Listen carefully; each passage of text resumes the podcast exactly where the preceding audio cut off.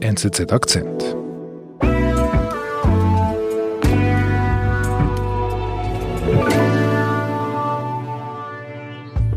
Früher, vor gefühlt ewigen Zeiten, da stellte ich mir die Frage, soll ich ins Kino oder ins Theater oder doch lieber zur Party?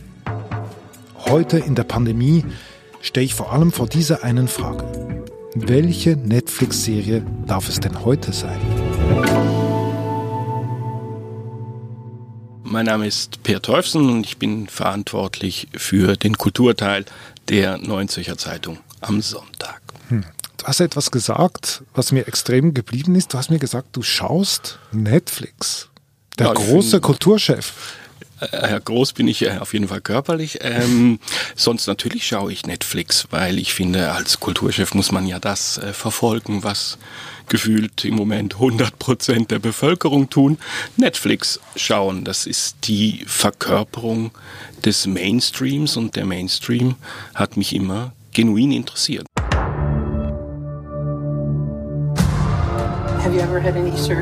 Also, wie muss ich mir das vorstellen? Es ist Lockdown und du sitzt da einfach auf dem Sofa, trinkst ein Bier.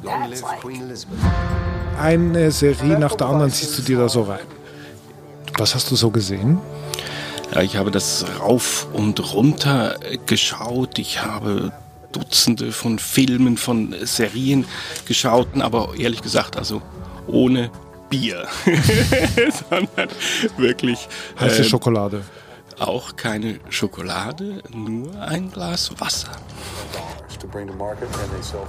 Ja, das interessiert mich natürlich schon. Wie werden Geschichten heute erzählt? Und äh, ich habe einfach gemerkt, dass sich das auch geändert hat bei Netflix. Dass es wird, es ist so ein Einheitsbrei. Und es war so, etwa im, im Mai, ähm, als ich dann eine Serie geschaut habe auf Netflix, eine Doku-Serie über Jeffrey Epstein, diesen New Yorker Reichen, der sich ja dann umgebracht hat, der ähm, Frauen missbraucht haben soll, auch zusammen mit seiner Frau. Die Doku-Serie hieß The Filthy Rich, auf Deutsch stinkreich. Musik mit Drama aufgemacht und man hört genau diese tiefen amerikanischen Stimmen, diese getragenen Stimmen, die etwas Ungeheuerliches berichten wollen. Die, die Reichen sind einfach nur gierig, blöd und äh, nehmen sich alles, was sie irgend kriegen können. Und das ist dieses Erzählprinzip, das immer mit dem Knall anfängt und dann noch ein Knall und noch ein Knall das, das einen einfach ähm, ratlos und emotional erschöpft zurücklässt. Und das in einer Situation, in der man sowieso schon emotional überfordert ist. Wir sind zum absoluten Stillstand verdonnert und äh, gleichzeitig sterben Tausende von Menschen. Das ist eine Situation, mit der man nicht umgehen kann. Und in dieser Situation schauen wir dann etwas, das uns noch wahnsinniger macht. Also eben einfach zugeballert mit, mit Emotionen und nichts ist mehr überraschend, nichts wird, wird mehr anders erzählt. Ich lerne da nichts. Und ich, Kultur ist etwas, da will ich etwas lernen. Ich will nicht mit meinen eigenen Vorurteilen konfrontiert werden. Ich will nicht meine eigenen Vorurteile bestätigt sehen, sondern ich will meine eigenen Vorurteile hinterfragt sehen. Und dass die Reichen dumm und gierig sind, ja, das wusste ich schon vorher. Mhm. Also das bringt quasi das Fass für dich zum Überlaufen. Genau, ich war in, in einem Käfig, plötzlich lag ich nur noch auf diesem Sofa. Gut, ich habe ab und zu noch gejoggt. Also so ist es, so äh, faul bin ich denn äh, doch nicht. Und habe nur noch, äh, eben, ich war in diesem Käfig und habe mich in einen zusätzlichen Käfig im Käfig begeben. Und da musste ich ausbrechen. Das heißt, du hast dich auf die Suche gemacht nach Alternativen, denke ich mir. Wo suchst du als erstes nach Alternativen? Ja, in den traditionellen äh, Kulturinstitutionen habe ich nach Alternativen gesucht. Ich bin zum Beispiel auf die Webseite des Opernhauses Zürich. Da wurden äh, alte Konserven gestreamt.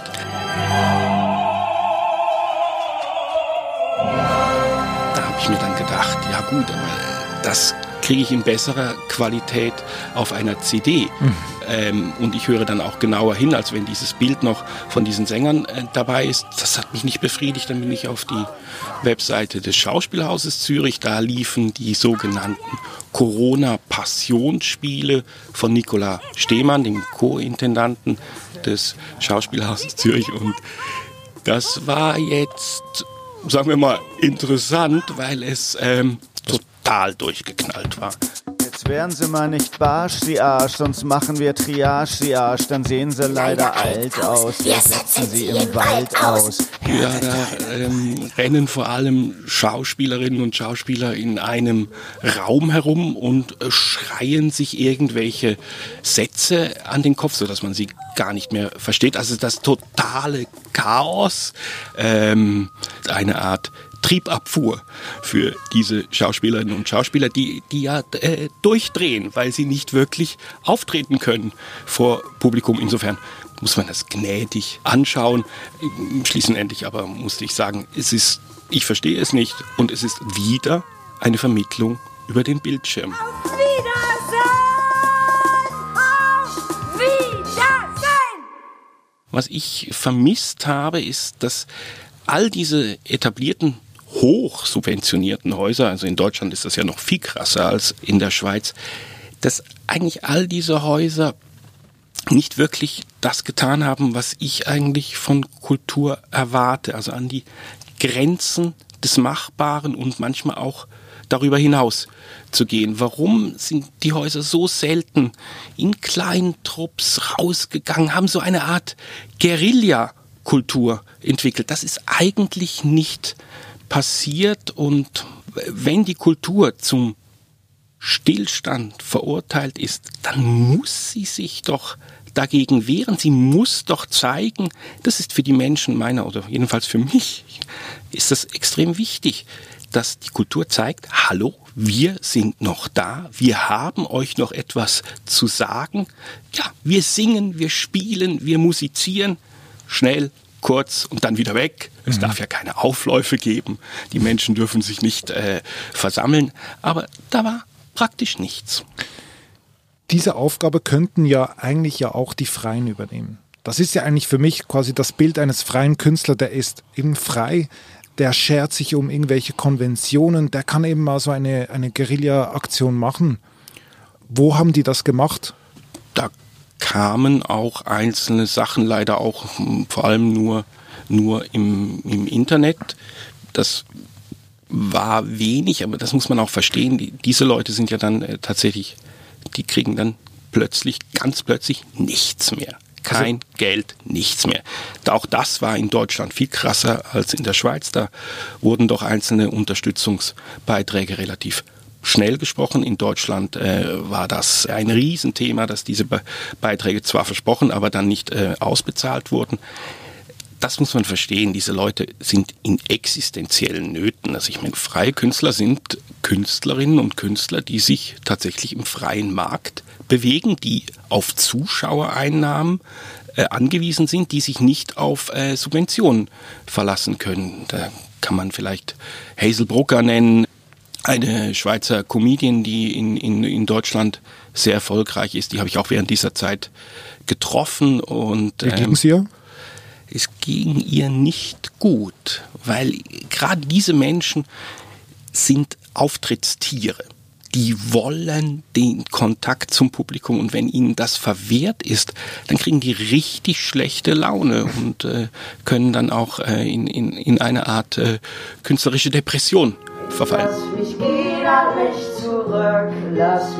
Oder ich kenne ähm, zwei Musikerinnen aus, äh, aus Zürich, Steiner und Madleiner, die waren vor dem Lockdown äh, daran, wirklich Deutschland zu erobern als, als Musikerin und dann, dack, kommt dieses, äh, kommt dieses Virus und, und verbietet alles. Lass dich gehen, halt dich zurück. Lass mich gehen und wünsch mir Glück. Und das ist natürlich für, für zwei junge Menschen nichts mehr tun zu dürfen, ist, ist der Horror. Ja, vielen Dank. Wir hoffen, die Verbindung hält noch ein bisschen. Irgendwie ist es hier ganz schön schlecht. Wahrscheinlich sind alle wieder am Netflixen. Naja. Naja. Ähm, Jetzt in, in all dieser Zeit, in all diesen Monaten habe ich gefühlt jede Woche zwei bis drei Einladungen gekriegt für einen Livestream aus dem Techno-Club, für eine Lesung über Zoom, für ein, äh, eine Debatte über, auf Vimeo. Warum haben es diese Unabhängigen so schwer? Diese Anbieter, die gibt es ja.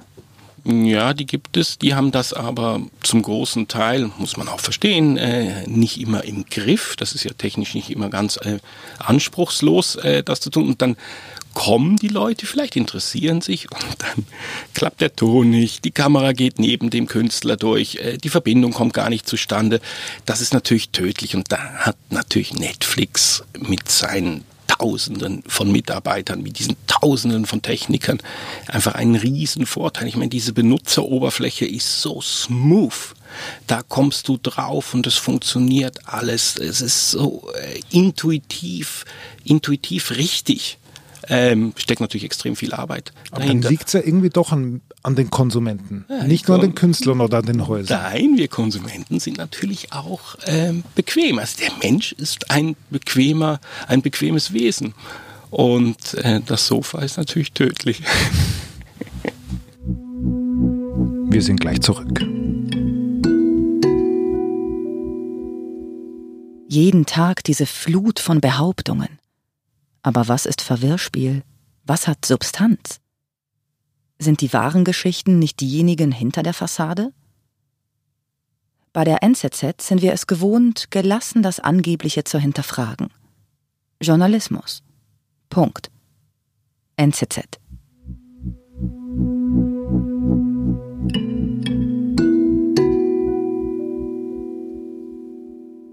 Die Zeiten sind ja speziell also Deutschland im Lockdown, die Schweiz verschärft die Maßnahmen, die Spitäler kämpfen. Jetzt Hand aufs Herz, Per, ähm, vielleicht ist es einfach nicht die richtige Zeit für Kultur gerade jetzt. Also, das weiß ich, ich kann das nicht für alle beantworten, aber ich brauche Kultur wie die Luft zum Atmen.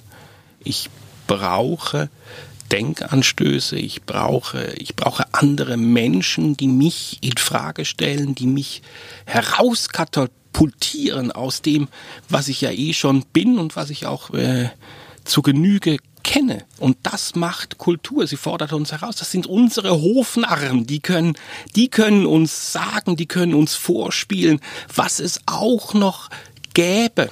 Aber Per, wir haben eine Pandemie. Wieso Kultur ausgerechnet jetzt?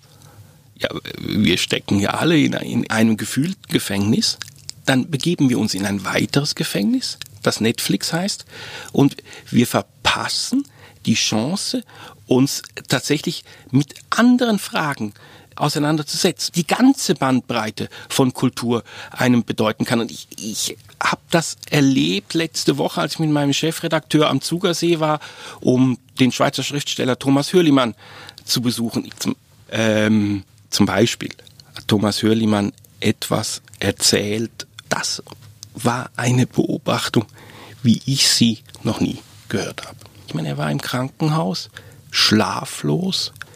Er stand vor einer, mal wieder vor einer Operation, konnte deshalb nicht schlafen, Angstzustände.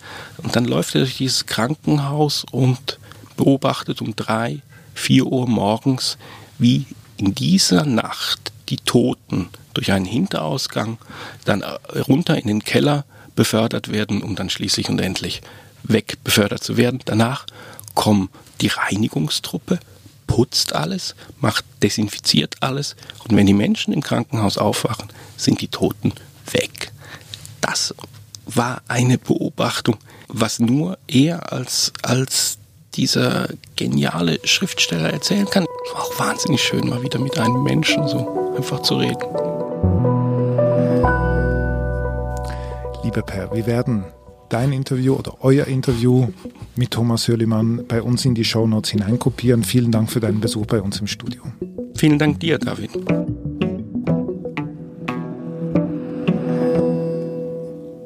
Das war unser Akzent. Unsere Folgen werden von Benedikt Hofer und Olga Scher produziert.